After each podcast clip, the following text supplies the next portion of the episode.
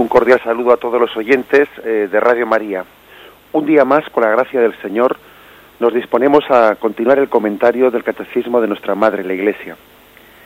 Estamos dentro del artículo del credo, creo en el Espíritu Santo, y el Catecismo, con, profusión, con detalle, eh, está recogiendo toda la riqueza bíblica en torno al Espíritu Santo. Estamos en el punto 695 y este epígrafe ha distinguido entre cuál es el nombre propio del Espíritu Santo en la Sagrada Escritura, el nombre de Espíritu Santo, cuáles son los apelativos que se le dan al Espíritu Santo, principalmente de el Paráclito, el Consolador, el Espíritu de adopción, el Espíritu de Cristo, el Espíritu de Dios, y luego distingue cuáles son los símbolos del Espíritu Santo. Ayer hablamos del primero de ellos, el del agua, pero hay también más símbolos, el símbolo de la unción, el símbolo del fuego, el de la nube y la luz, el del sello, el de la mano, el del dedo, el de la paloma. Vamos a continuar ¿eh? esta descripción hasta donde tengamos tiempo. El símbolo de la unción, que es el punto 695. El simbolismo de la unción con el óleo es también significativo del Espíritu Santo, hasta el punto de que se ha convertido en sinónimo suyo. En la primera carta de Juan, capítulo segundo, versículo 20, dice, en cuanto a vosotros, estáis ungidos por el Santo, y todos vosotros lo sabéis. Fijaros de que en vez de decir, pues estáis llenos del Espíritu Santo, estáis eh, inhabitados por Él o el Espíritu Santo está con vosotros, casi como un sinónimo dice la Sagrada Escritura, estáis ungidos por el Santo. La unción, ¿eh? La unción es, eh, bueno, pues un sinónimo de, de ser empapado, de ser, de ser penetrado por el Espíritu Santo. Dice también dos, la segunda carta de los Colosenses, perdón, de los Corintios, capítulo primero, versículo 21 y es Dios el que nos conforta juntamente con vosotros en Cristo y el que nos ungió. Hemos tenido ocasión de decirlo también en este programa, la unción eh, simboliza especialmente el Espíritu Santo porque ese aceite con el que somos ungidos eh, penetra interiormente. Cuando somos ungidos con el aceite, cuando el aceite es derramado en nuestra piel, al poco tiempo el cuerpo humano, la piel, absorbe ese aceite y llega a ser una sola cosa con nosotros, esa, esa mm, leve película de, esa leve capa de, de aceite que ha sido ungida, es absorbida por la piel y así es el Espíritu Santo que nos penetra, que nos unge, que se hace una cosa con nosotros. En la iniciación cristiana es el signo sacramental de la confirmación, llamada justamente en la Iglesia de Oriente, crismación. Así se le llama de esta forma. Pero para captar toda la fuerza que tiene, es necesario volver a la unción primera, realizada por el Espíritu Santo, la de Jesús. Al fin y al cabo nosotros lo que estamos eh, recibiendo en el sacramento, en el sacramento del bautismo o en el sacramento de la confirmación, no es sino una imagen, un signo de lo que fue realizado en Jesucristo, puesto que somos hechos otro Cristo. Cristo, eh, Mesías en hebreo, significa ungido del Espíritu de Dios. Es el término, la traducción literal ¿eh? de qué significa Cristo, el ungido de Dios. En la antigua alianza hubo ungidos del Señor. Aquellos eran ungidos, ¿no? Jesús es el ungido. El catecismo nos da una serie de textos que vamos a leer el primero, Éxodo 30, 22, 32, para que nos demos cuenta de cómo eh, ya en el Antiguo Testamento había ungidos por el Señor. Habló Yahvé, Yahvé a Moisés diciendo, Toma tú aromas escogidos, prepararás con ello el óleo para la unción sagrada, perfume aromático como lo prepara el perfumista. Este será el óleo para la unción sagrada. Con él ungirás la tienda del encuentro y el arca del testimonio, la mesa con todos sus utensilios, el candelabro con todos sus utensilios, el altar del incienso, el altar del holocausto y todos sus utensilios. Así los consagrarás y serán como sacratísimos. Todo cuanto los toque quedará santificado. Ungirás también a Aarón y a sus hijos y los consagrarás para que ejerzan mi sacerdocio. O sea que ya en el Antiguo Testamento existía pues esa, esa imagen de, de ser consagrado, ser consagrado por esa unción. La unción consagraba a una persona. Por una parte, fijaros que además que el crisma, ese crisma que nuestra liturgia no pues ha, adoptado de estas imágenes bíblicas, el crisma es una mezcla de aceite y perfume. El aceite eh, simboliza la fuerza de Dios que fortalece, ¿no? Fortalece pues, nuestros músculos y además es absorbido por ellos, como hemos dicho, ¿no? Pero se le mezcla al aceite un perfume.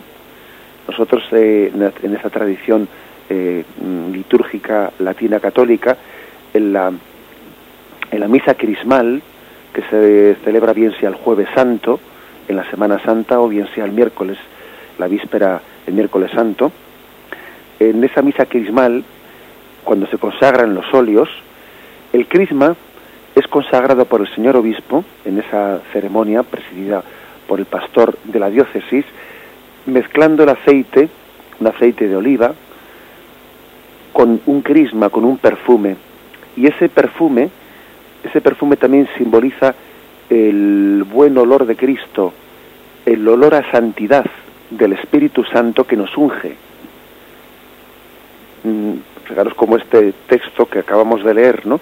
del libro del Éxodo, eh, evoca ese buen olor.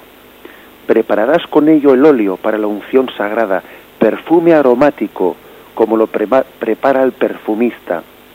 Este será el óleo para la unción sagrada. El crisma con el que ungimos, bien sean los bautizos, también en, pues en la confirmación, ese crisma es un crisma que quiere simbolizar la fuerza del Espíritu Santo en esa unción, al mismo tiempo que da el buen olor de la santidad. También eh, pues se ha transmitido ¿no? esa tradición del olor de santidad, el buen olor de la santidad.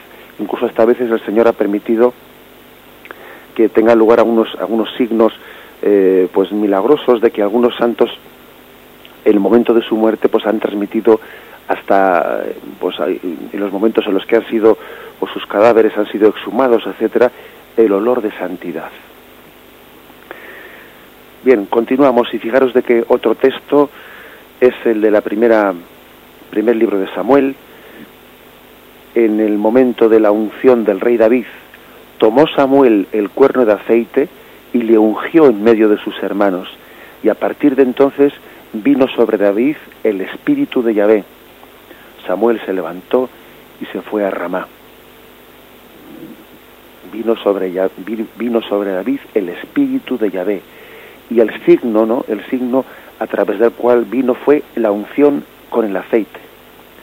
El cuerno del aceite era el lugar en el que eh, pues se conservaba, igual que ahora nosotros tenemos, ¿no? Pues estas crismeras eh, en las que guardamos en nuestras iglesias los aceites consagrados. Pues va Samuel, y con ese eh, y con ese en ese recipiente unge desde ese recipiente unge al rey David y viene sobre él el espíritu del Señor pero Jesús todo esto era una imagen de lo que estaba por venir en el Nuevo Testamento pero Jesús es el ungido de Dios de una manera única la humanidad que el Hijo asume está totalmente ungida por el Espíritu Santo Jesús es constituido Cristo por el Espíritu Santo. Esta es la, maravilla, ¿no? En el fondo, nosotros cuando hacemos ese signo de la unción, estamos eh, queriendo evocar a Jesucristo. Su humanidad está ungida por Cristo. Si San Pablo puedo llegar a decir, ya no soy yo, es Cristo quien vive en mí, era porque, pues, pues eso, era un enamorado de Jesucristo, ¿no? Pero en Jesús eso no es únicamente un pues un deseo espiritual, no una evocación. No, en Jesús es ontológicamente en su propio ser, ¿eh? en su propio ser es totalmente su humanidad es movida por el Espíritu Santo, está llena del Espíritu Santo, es el motor, está ungido por ello. Fijaros en Lucas 4, versículos 18-19. El Espíritu del Señor sobre mí, porque me ha ungido para anunciar a los pobres la buena nueva, me ha enviado a proclamar la liberación a los cautivos y la vista a los ciegos, para dar la libertad a los oprimidos y proclamar el año de gracia del Señor. Es decir, ese ungido Jesús ha sido totalmente lleno del Espíritu Santo y, es una unción con, un, con una misión, con un cometido, enviar la buena nueva, proclamar la buena nueva. En, en Isaías 61, versículo primero, pues eh, era el texto profético en el que después Jesús, cuando en Lucas 4 dice esto que hemos acabamos de escuchar, el Espíritu de Dios está sobre mí, Isaías 61.1 era la profecía que es cumplida por Jesucristo. Bien, la Virgen María concibe a Cristo del Espíritu Santo, quien por medio del ángel lo anuncia como Cristo en su nacimiento. Jesús, dice Lucas 4.1, lleno del Espíritu Santo, se volvió del Jordán y era conducido por el Espíritu en el desierto. Es decir, fijaros que si, si por una parte, ¿no? Decimos que em, el ángel le, em, le anunció a María, si el ángel le anunció que el Espíritu Santo le iba a cubrir con su sombra, que iba a formar en su, en su vientre una humanidad llena del, por obra del Espíritu Santo. Si, si eso es así, eso se manifiesta en que ese Jesús no únicamente fue concebido por el Espíritu Santo, no, es que fue impulsado por el Espíritu Santo continuamente. El Espíritu Santo no es que intervino para el momento de la concepción, no, es que el Espíritu Santo fue aquel que se eh, que estaba continuamente llenando su humanidad. Y es especialmente hermoso ese texto que hemos leído de cómo Jesús se volvió del Jordán después de haber sido bautizado y era conducido por el Espíritu Santo. El Espíritu Santo le condujo a Jesús al desierto. Fue llevado por el Espíritu Santo, era como su motor de acción, el motor de Jesucristo. Bien, eh, dice también el, el, catecismo que también eh, emana de Jesucristo en sus curaciones y en sus acciones salvíficas, emana de Jesús esa, esa fuerza del Espíritu Santo. Hay algunos textos, eh, por ejemplo el de, la, el de la mujer hemorroísa, cuando toca a Jesús, Jesús dijo, alguien me ha tocado porque he sentido que una fuerza ha salido de mí. ¿Mm? Eso lo dice en Lucas 8, 46. Esa fuerza que sale de Jesús cuando la mujer, la hemorroísa, le toca con fe, ¿qué otra cosa es sino la fuerza del Espíritu Santo? No pensemos, como dice habla a veces, no en categorías de que si una energía se eh, le ha puesto las manos y le ha, le dado una energía y cosas por el estilo, ¿no? A veces se arma, se habla en unos términos que, no sé, que me parece que son así un poco eh, tienen algo de, esotérico. No, no. De Jesús lo que salió no fue una energía, lo que salió fue la fuerza del Espíritu Santo. ¿eh? También tenéis el texto de Lucas 6, versículo 19. Toda la gente procuraba tocarle porque salía de él una fuerza que sanaba a todos. Jesús está lleno del Espíritu Santo, está ungido por el Espíritu Santo y difunde el Espíritu Santo aquellos que se acercan a Él eh, con fe. Es Él, el Espíritu Santo, también quien resucita a Jesús de entre los muertos. Romanos 1.4. Constituido Hijo de Dios con poder, según el Espíritu de Santidad, por su resurrección de entre los muertos, Jesucristo, Señor nuestro.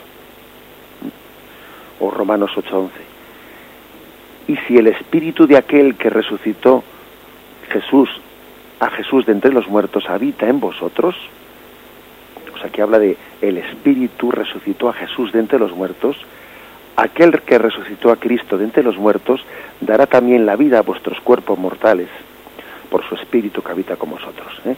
Hago notar que que en la Sagrada Escritura puede hablar indistintamente de que el Padre resucitó a Jesucristo, de que el Espíritu del Padre resucitó a Jesucristo, o que el propio Jesucristo resucitó con su propio poder. Las tres cosas puede decirlas indistintamente, puesto que las tres personas de la Santísima Trinidad, bueno, pues actúan conjuntamente. Las tres cosas puede decirlas el catecismo. Por tanto, constituido plenamente Cristo, es decir, ungido por el Espíritu Santo en su humanidad eh, victoriosa, Jesús distribuye el Espíritu Santo hasta que los santos, los santos constituyan en su unión con la humanidad del Hijo de Dios ese hombre perfecto. Es decir, nosotros también estamos llamados a ser ungidos. Nosotros estamos llamados a realizar aquello que dice San Pablo, ya no soy yo, es Cristo quien vive en mí. Nosotros tenemos que llegar a la consumación, a la unidad, a ser todos ungidos. Dice Efesios 4:13.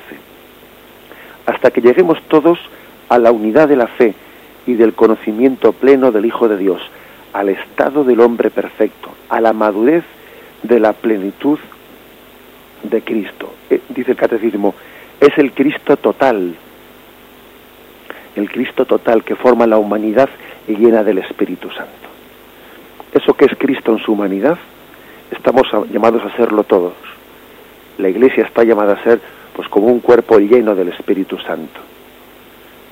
Todos los hijos de Dios estamos llamados a ser pues una humanidad llena del Espíritu Santo. Este es por lo tanto pues eh, uno de los símbolos del Espíritu Santo, el de la unción, el de la unción con, con ese aceite, así lo hacemos sacramentalmente, que simboliza el Espíritu Santo que nos penetra, que nos empapa, que nos fortalece, que nos inhabita, que nos llena del Espíritu Santo, como hizo eh, con Jesucristo, especialmente en aquel momento de su concepción, pero también especialmente en aquel momento del bautismo del río Jordán, cuando Cristo es ungido por el Espíritu Santo. Lo meditamos antes de continuar.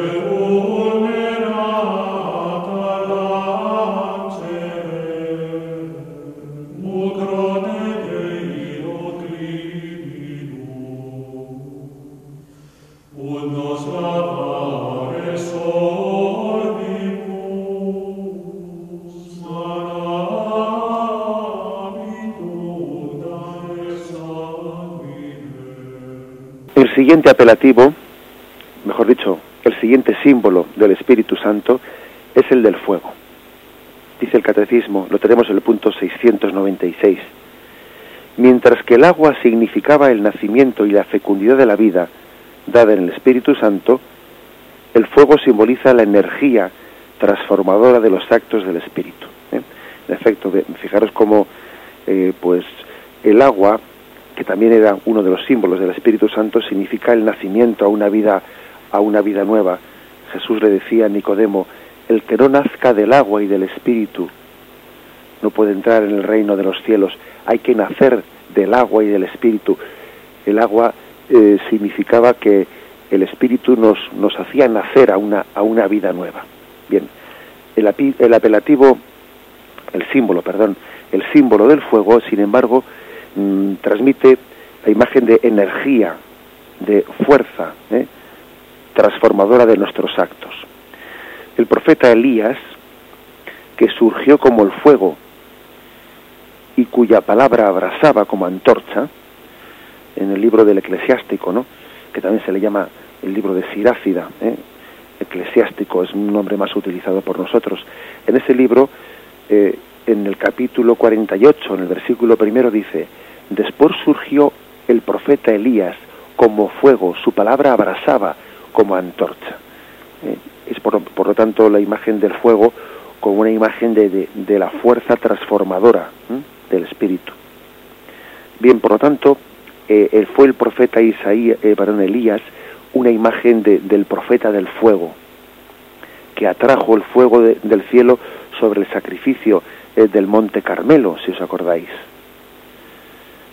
Cayó el fuego de Yahvé, que devoró el holocausto y la leña, y lamió el agua de las zanjas. Todo el pueblo lo vio, y cayeron sobre su rostro y dijeron, Yahvé, Yahvé es Dios, Yahvé es Dios. O sea que el profeta Elías había invocado el fuego del cielo, el fuego imagen del Espíritu Santo que con esa energía consume, consume el agua. Fuego que es mm, imagen del Espíritu Santo que transforma lo que toca, transforma aquello, es decir, nadie, nadie puede permanecer eh, pues en ese, en ese estado de ser ni frío ni caliente. No, el Espíritu, el Espíritu Santo es caliente no admite la mediocridad. Acordaros de ese pasaje del libro del Apocalipsis que dice, no eres ni frío ni caliente, te voy a vomitar de mi boca por tu tibieza, por tu mediocridad. No, el Espíritu Santo es caliente, abrasa con su fuego. ¿Mm? Nos, nos llama a la santidad. Es una imagen hermosa.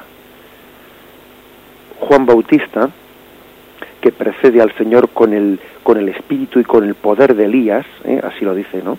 Con el espíritu y el poder de Elías, anuncia a Cristo como el que bautizará en el fuego y en el Espíritu Santo. ¿eh? Igual que existe la imagen de bautizar de, en el agua y en el Espíritu, también existe la imagen de bautizar en el Espíritu y en el fuego. ¿eh? Lo tenéis en Lucas 3:16. Respondió Juan a todos diciendo, yo os bautizo con agua, pero el que viene pero viene el que es más fuerte que yo, y no soy digno de desatarle la correa de sus sandalias. Él os bautizará en Espíritu Santo y fuego. Fijaros, ¿eh? que también existe esta imagen de bautizar con el fuego, queriendo, queriendo con ello pues simbolizar esto que, esto que hemos comentado, ¿eh? que la santidad de Dios eh, quema, quema por una parte, todo lo que haya en nosotros es un fuego que tiene un doble sentido, ¿no? Quemar todo lo que sobra y calentar el corazón, ¿no? En deseos de santidad, en celo, ardo, se dice, en celo de Dios. Arder en el celo de Dios, pues quiere decir me consume, ¿eh? es decir, bueno, pues no permanezco indiferente. Ese ardor del celo de Dios, pues es imagen del Espíritu Santo que calienta nuestros corazones hace que se quemen, pues bueno, pues lo que se quemen como la paja, pues mm, todo lo que hay en nosotros de apegos, eh, de, restos del hombre viejo, los quema.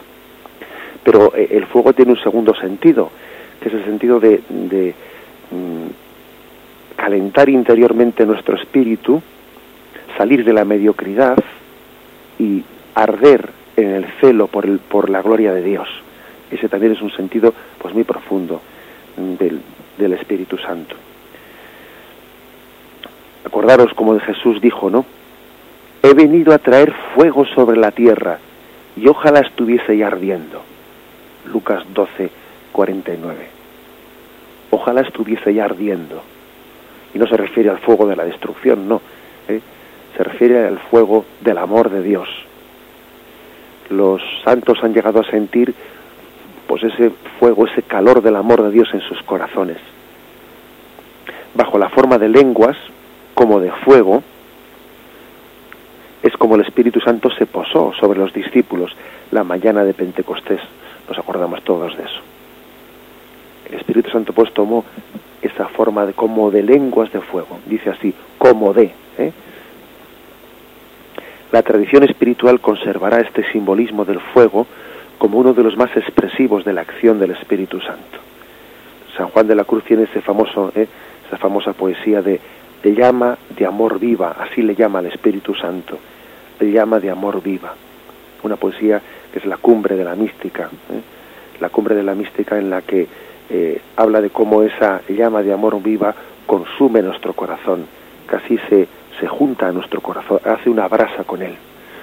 Él utiliza también en, su, en la explicación que hace de este libro, ¿no?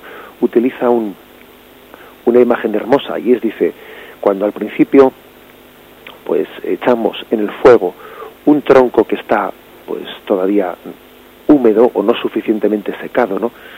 Pues primeramente ese tronco al, ser echado en el fuego pues se chirría y saca eh, esa espuma de la humedad eh, por, por, sus costados, ¿no? Y da pitidos y, y bueno, pues mm, se está secando, ¿no? Antes de convertirse en brasa, cuando ya el tronco ha sacado todo lo que tiene de impureza, de, de humedad, llega a, a, convertirse una sola cosa con la llama, se convierte en brasa. Él mismo se convierte en fuego, ¿no?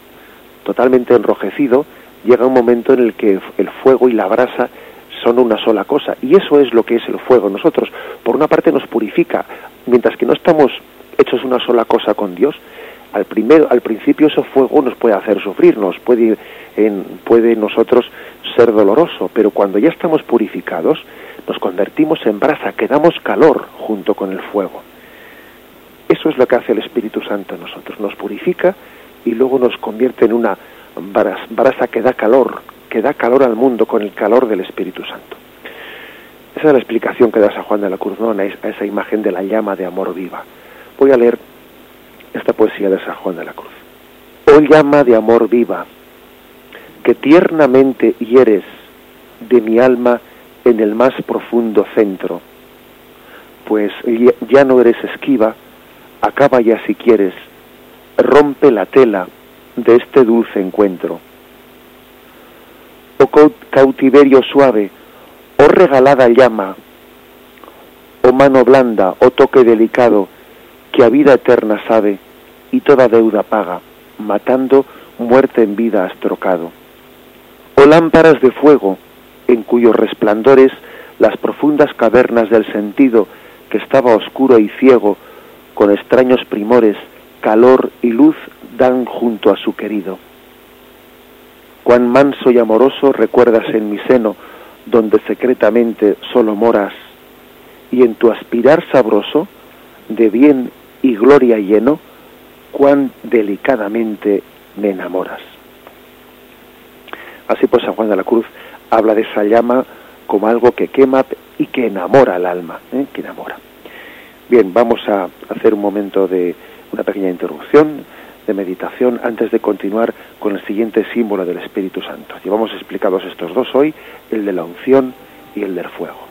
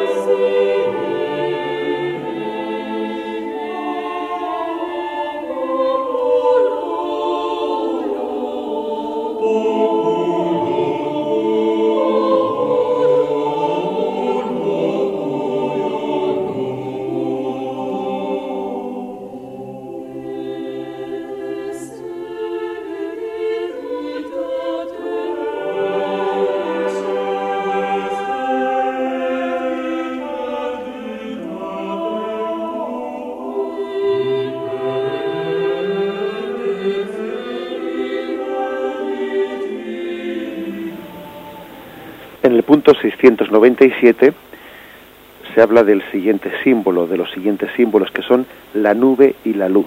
¿eh? Se unen los dos porque están en las expresiones bíblicas muy unidos, la nube y la luz. Dice así el catecismo. Estos dos símbolos son inseparables de las manifestaciones del Espíritu Santo. Desde las teofanías del Antiguo Testamento, las nubes, unas veces oscura pero otras veces luminosa, revela al Dios vivo y Salvador, teniendo así un velo sobre la trascendencia de su gloria. La nube, por lo tanto, por una parte eh, vela, es decir, está tapando la luz, pero por otra parte está también proyectando la luz sobre nosotros, porque cuando se abre esa nube, sobre ella salen los rayos, no se proyectan los rayos sobre nosotros. Así ocurrió con Moisés en la montaña del Sinaí. Éxodo 24, 15, 18 dice, y subió Moisés al monte, la nube cubrió el monte, la gloria de Yahvé descansó sobre el monte Sinaí, y la nube lo cubrió por seis días. Al séptimo día llamó Yahvé a Moisés de en medio de la, de la nube. La gloria de Yahvé aparecía a la vista de los hijos de Israel como fuego devorador sobre la cumbre del monte. Moisés entró dentro de la nube y subió al monte. Y permaneció Moisés en el monte cuarenta días y cuarenta noches. También en la tienda de la reunión que tenían los eh, el pueblo de Israel en medio del desierto tenía lugar este eh, esta columna de nube, dice Éxodo 33. Y una vez entrado Moisés en la tienda, bajaba la columna de nube y se detenía a la puerta de la tienda mientras Yahvé hablaba con Moisés. Todo el pueblo veía la columna de nube detenida a la puerta de la tienda. Durante la marcha por el desierto, también eh, Éxodo 40, 36 dice, en todas las marchas, cuando la nube se elevaba de encima de la morada, los israelitas levantaban el campamento, o sea que la nube guiaba el campamento, el andar de, del pueblo de Israel por el desierto. Pero si la nube no se elevaba, ellos no levantaban el campamento, en espera del día en que se elevara, porque durante el día la nube de Yahvé estaba sobre la morada y durante la noche había fuego a la vista de toda la casa de Israel. Fijaros que llega, llega a hablar pues de, de, que somos, de que el pueblo de Israel no fue, era, seguía a la nube allá por donde iba. Era un pueblo que seguía la nube como signo de la presencia de Dios entre ellos. Bueno, pues esa imagen de la nube significa, por una parte, eh, significa como eh, la presencia de Dios también, todos sabemos lo que, es estar en un momento de, niebla. ¿eh? Cuando estamos, nos metemos en medio de una niebla, niebla densa, una niebla profunda, parece como que nos estamos quedando empapados.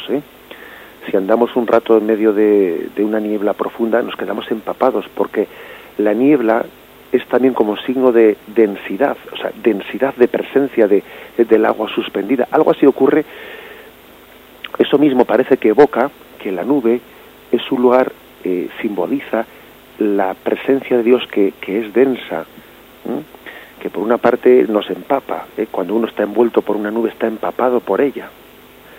No es que llueva, porque llover es caer de, bueno, pues está arriba de nosotros y el agua que cae no, nos puede llegar a mojar, pero no, no, cuando uno está dentro de una nube, está como envuelto por ella, empapado por ella. Es como si el, aire nos envolviese, ¿no? Nos envuelve, eh, pues la nube, signo de la presencia de Dios. Bien, eso, eso es una imagen que evoca la presencia de Dios, pues precisamente por la densidad de esa nube y también porque en un momento determinado esa nube es luminosa, es luminosa. en el pueblo de Israel la luz todos sabemos también lo que es que de repente se abra una nube y deje pasar un rayo de luz en medio de ella. Ese ha sido un signo, ¿no? Un símbolo, símbolo del Espíritu Santo en nosotros. Bien, estas figuras del Antiguo Testamento son cumplidas por Cristo en el Espíritu Santo. Él es quien desciende sobre la Virgen María y la cubre con su sombra, para que ella conciba y dé a luz a Jesús, ¿no? Que podemos mm, acordaros como dice Lucas 1.35, el Espíritu Santo vendrá sobre ti y el poder del Altísimo te cubrirá con su sombra.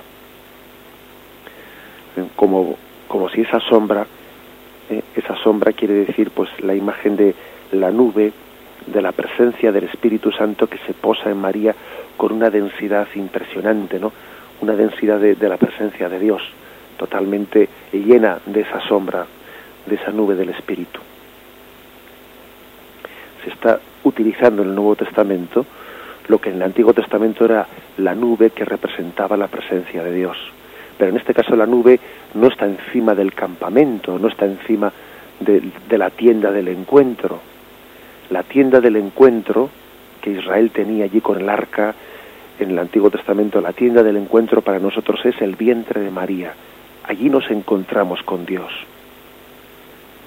En el vientre de María está teniendo lugar el encuentro de Dios con la humanidad. La nube se posa ahora sobre el vientre de María y en ella forma, eh, el Espíritu Santo forma la humanidad de Jesucristo. Fijaros hasta qué punto, eh, pues todas las imágenes del Antiguo Testamento no son sino eso, no, sino imágenes que se cumplen en Jesucristo. Esto que ocurre, ¿no? especialmente en el momento de, el momento de la concepción, también tiene lugar en el monte Tabor, en la transfiguración. Estaba Lucas 9, 34, 35. Estaba diciendo estas cosas cuando se formó una nube y los cubrió con su sombra, y al entrar en la nube se llenaron de temor. Y vino una voz desde la nube que decía, este es mi hijo, mi elegido, escuchadle. Nuevamente también, ¿no? Pues la nube es imagen de esa presencia de, del Espíritu Santo que evoca pues evoca la densidad, una presencia profunda, misteriosa, misteriosa, en la que el hombre se adentra y es empapado por ella. Es finalmente la misma nube la que ocultó a Jesús a los ojos de sus discípulos el día de la ascensión. ¿eh? En Hechos 1.9 dice, y dicho esto, fue levantado en presencia de ellos y una nube lo ocultó a sus ojos. Curiosamente, en la imagen de la nube, pues ayuda para dos cosas, para darnos cuenta de la trascendencia de Dios y de la cercanía de Dios. Por una parte, la nube es algo que oculta, pero por otra parte, la nube es algo que nos empapa. Dios, eh, así es Dios, es decir, es trascendente, nos supera, pero también es lo que se dice lo contrario, no es inmanente. Inmanente es lo contrario de trascendente, es decir, es alguien que está que es más íntimo a nosotros que nosotros mismos. Estamos empapados del Espíritu Santo. Dios nos supera, es el Altísimo, pero Dios también está íntimo a nosotros, empapando con su presencia en nuestras vidas. Son dos cosas que parecen contradictorias, que dicen, no, bueno, pero ¿cómo se puede decir una cosa y su, y su contraria? Porque es que así es Dios. Dios infinito es trascendente, el cielo y la tierra no pueden contenerle, no pueden contenerle, y al mismo tiempo es, vive en tu corazón. Así es, así es la trascendencia y la inmanencia de Dios, ¿no? Me estoy acordando de, hablando de esto, ¿no? De la trascendencia, de la inmanencia, pues cuentan una anécdota tenida lugar en, pues en, en Francia, en aquellos momentos de posteriores a la Revolución Francesa, cuando parece que se hacía alarde de ateísmo y de una especie de mentalidad ilustrada, como si eso de la fe fuese cosa de ignorantes, etcétera, ¿no? Que un famoso ilustrado que hacía alarde de su ateísmo iba por el campo y vio a un a un bueno, pues a un hombre de campo que estaba allí cavando y que como era la hora del ángelus interrumpió su trabajo y allí sin importarle ser visto por nadie se santiguó y comenzó el rezo de, del ángelus. Y aquel, ¿eh? aquel intelectual ilustrado viendo aquello le pareció pues propio de un hombre ignorante, de que mantenía unas costumbres del pasado, ¿no? Y, y con intención de burlarse de él, se acercó y le dijo, oye, ¿cómo es tu Dios? ¿Tu Dios es grande o pequeño? Y aquel buen labrador, ¿no? También iluminado por el Espíritu Santo, sin duda, ¿no? le respondió a aquella pregunta, ¿cómo es tu Dios, grande o pequeño? Y él le respondió, hombre, mi Dios es tan grande, tan grande, que no entra en una cabeza de un intelectual como usted, y sin embargo es tan pequeño que entra en el corazón de un hombre ignorante como yo. Y dice que aquella, ¿eh? que aquella respuesta conmovió ¿no? a aquel hombre, ¿no? Dios es tan grande que no entra en tu cabeza, pero puede entrar en mi corazón. ¿eh? Así es Dios, Dios es grande, es trascendente y al mismo tiempo es inmanente, es decir, es cercano, íntimo a nosotros. La nube, fijaros, no, pues eh, la nube en ocasiones simboliza aquello que es superior a nosotros y nos lo oculta. Jesús cuando ascendió a los, a los cielos nos fue ocultado por una nube. Pero también al mismo tiempo la nube significa eh, la presencia de Dios que nos empapa, que nos ilumina. Entrar en la densidad de la nube es como estar empapados, ¿no? envueltos en la niebla, envueltos en la presencia de Dios, que se hace densa, densa en nosotros. Irónicamente esto, sino que el catecismo termina diciendo, se nos revelará como Hijo del Hombre en su gloria el día de su advenimiento, también en medio de una nube. Dice Lucas 21, 27. Y entonces verán venir al Hijo del Hombre en una nube con gran poder y gloria. Curiosamente, también, digamos, la llegada, la, llegada final, eh, el advenimiento, el de la parusía de Jesús al final de los tiempos, del Cristo glorioso, también se describe como vendrá en medio de una nube. La nube es, por lo tanto, lo que se dice una teo, o sea, signo de una teofanía, y la palabra teofanía es una manifestación de Dios. La manifestación de Dios especialmente en, envuelto en, gloria, ¿eh? en medio de la gloria de Dios. Bien, aunque sea nos quedamos en estos, eh, en estos símbolos hoy, en el símbolo del fuego, en el de la nube y la luz, y en, y en el de la unción, perdón, el primero que son los puntos 695 al 697. Continuaremos, si Dios quiere, mañana con el resto de los, de los símbolos del Espíritu Santo. Continuaremos a partir del 698.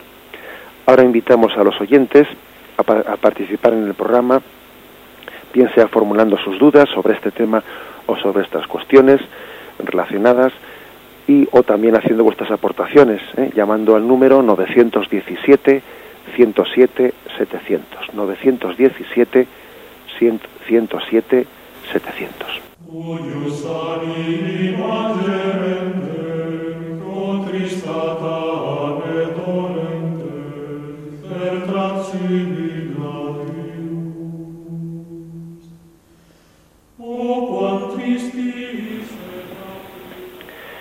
Buenos días, ¿con quién hablamos? Buenos días. Buenos días, sí, adelante. Bueno, mm, seguimos dando gracias a Dios por, por esta doctrina del catecismo tan profunda y tan maravillosa. Realmente, mm, si fuésemos conscientes de que el Espíritu Santo nos penetra, nos envuelve y nos llena, pues mm, nuestra misión es cada vez más clara, lo de la contemplación con María, ¿no? A la espera de que ese Espíritu Santo nos transforme y nos haga otros Cristos, como dice San Pablo. Y en el momento en que estamos esperando su venida del nacimiento, pues, mm, pues yo creo que este eh, es la lección, mm, por, lo menos para mí, profundísima y clara. que no somos capaces de nada si no es por, mm, por esperar al Espíritu Santo en el silencio y en la paz. Agradecemos mucho. Muchas gracias, Padre. a ti. Pues muy bien, pues únicamente eh, apostillar o, remarcar ¿no? lo que ha dicho la oyente, porque es cierto que, mm, que necesitamos del Espíritu Santo. Una de las cosas que se nos ha enseñado ¿no? es que no somos nada sin la gracia de Dios, nada sin la gracia de Dios. ¿eh? Por desgracia hablamos poco ¿eh? de la gracia de Dios. El hombre no es nada sin la gracia de Dios. Y por el contrario, todo lo puedo en aquel que me conforta. ¿eh? fortalecidos por, por la presencia del Espíritu Santo, pues el hombre, el hombre es capaz de, bueno, de afrontar empresas que, que parecerían desproporcionadas a sus, a sus fuerzas, ¿no? a sus posibilidades. Muchas veces hemos escuchado a, a, personas que están junto a nosotros, yo no sé de dónde he sacado la fuerza, no sé, no sé cómo he sido capaz de afrontar ese reto que yo jamás hubiese imaginado que he sido capaz. El hombre con la gracia de Dios todo lo puede, ¿eh? Y si la gracia de Dios, bueno, pues nuestras obras pueden llegar a ser, eh, bueno, son estériles, ¿no? Salvíficamente, aunque parece que, parezca que hagamos cosas, las cosas que hagamos que no son inspiradas por el Espíritu Santo, que no son conforme al designio de Dios, pues al final no son salvíficas, ¿eh? son obras estériles desde el punto de vista de la salvación. ¿eh? Por tanto, es importante dejarse mover por el Espíritu Santo, dejarse inspirar por Él, ¿no? Dice una, una de las oraciones de, de nuestra liturgia, Señor, que tu gracia inspire, sostenga y acompañe nuestras obras, para que todo parta de ti eh, como su fuente y tienda a ti como a su fin. Pero fijaros que dice, ¿no? Señor, que tu gracia inspire, sostenga y acompañe nuestras obras. Eh, tal, tal es eh, pues la intimidad que tenemos que tener con el Espíritu Santo y acostumbrarnos pues a pedir su inspiración, su luz, para que las obras que hacemos no salgan de nosotros, para que las obras que hacemos no sean ocurrencias que tenemos, ¿no? Ocurrencias, no que respondan pues a la, a la luz del Espíritu Santo que nos ilumina y nos conduce pues eh, en la obra. Eso es algo pues importante para que meditemos.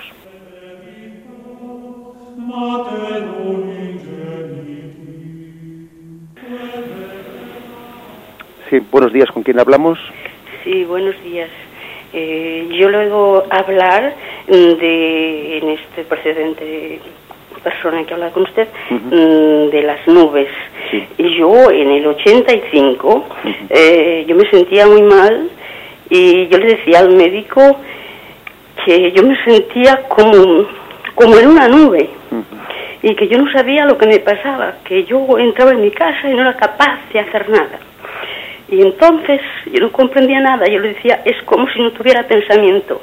Y entonces han pasado años y ahora me siento muy bien. Y estoy oyéndole a usted. Y yo no sé, me siento alegre, pero me siento emocionada porque comprendo muchísimas cosas que en todos estos años no he comprendido. No sé qué significa esto.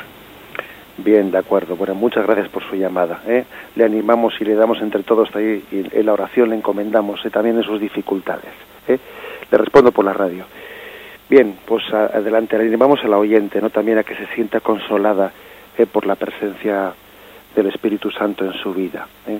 Es posible también que, que, que, en su vida pues haya podido haber, cuando ella estuvo pues, en ese tratamiento médico al que hace referencia, que es posible pues que ella pudo tener determinadas sensaciones, pero vamos, también quizás no, no es conveniente mezclar eh, o, pensar que las sensaciones psicológicas que tengamos pues eh, tengan que tener como interpretaciones eh, pues sobrenaturales, no. ¿eh? A veces sencillamente, pues bueno, también nuestra psicología se desgasta y necesita su tratamiento médico y, y, sencillamente, bueno, pues somos débiles y creo que en ese momento a veces uno puede tener la sensación de decir, ¿y qué me está ocurriendo? Bueno, sencillamente cuando uno está débil y le falta la salud, etcétera, pues lo que tiene que hacer es, mm, bueno, tampoco pretender buscarle, buscarle el significado a cualquier cosa que uno percibe. ¿Hay esto qué sentido puede ser un signo? No, sencillamente estoy enfermo y me pongo en manos de Dios y confío plenamente en Él ¿eh? y hago un ofrecimiento de mi enfermedad y de, mi, de mi debilidad pues ofrecida junto con Cristo en la cruz ¿eh?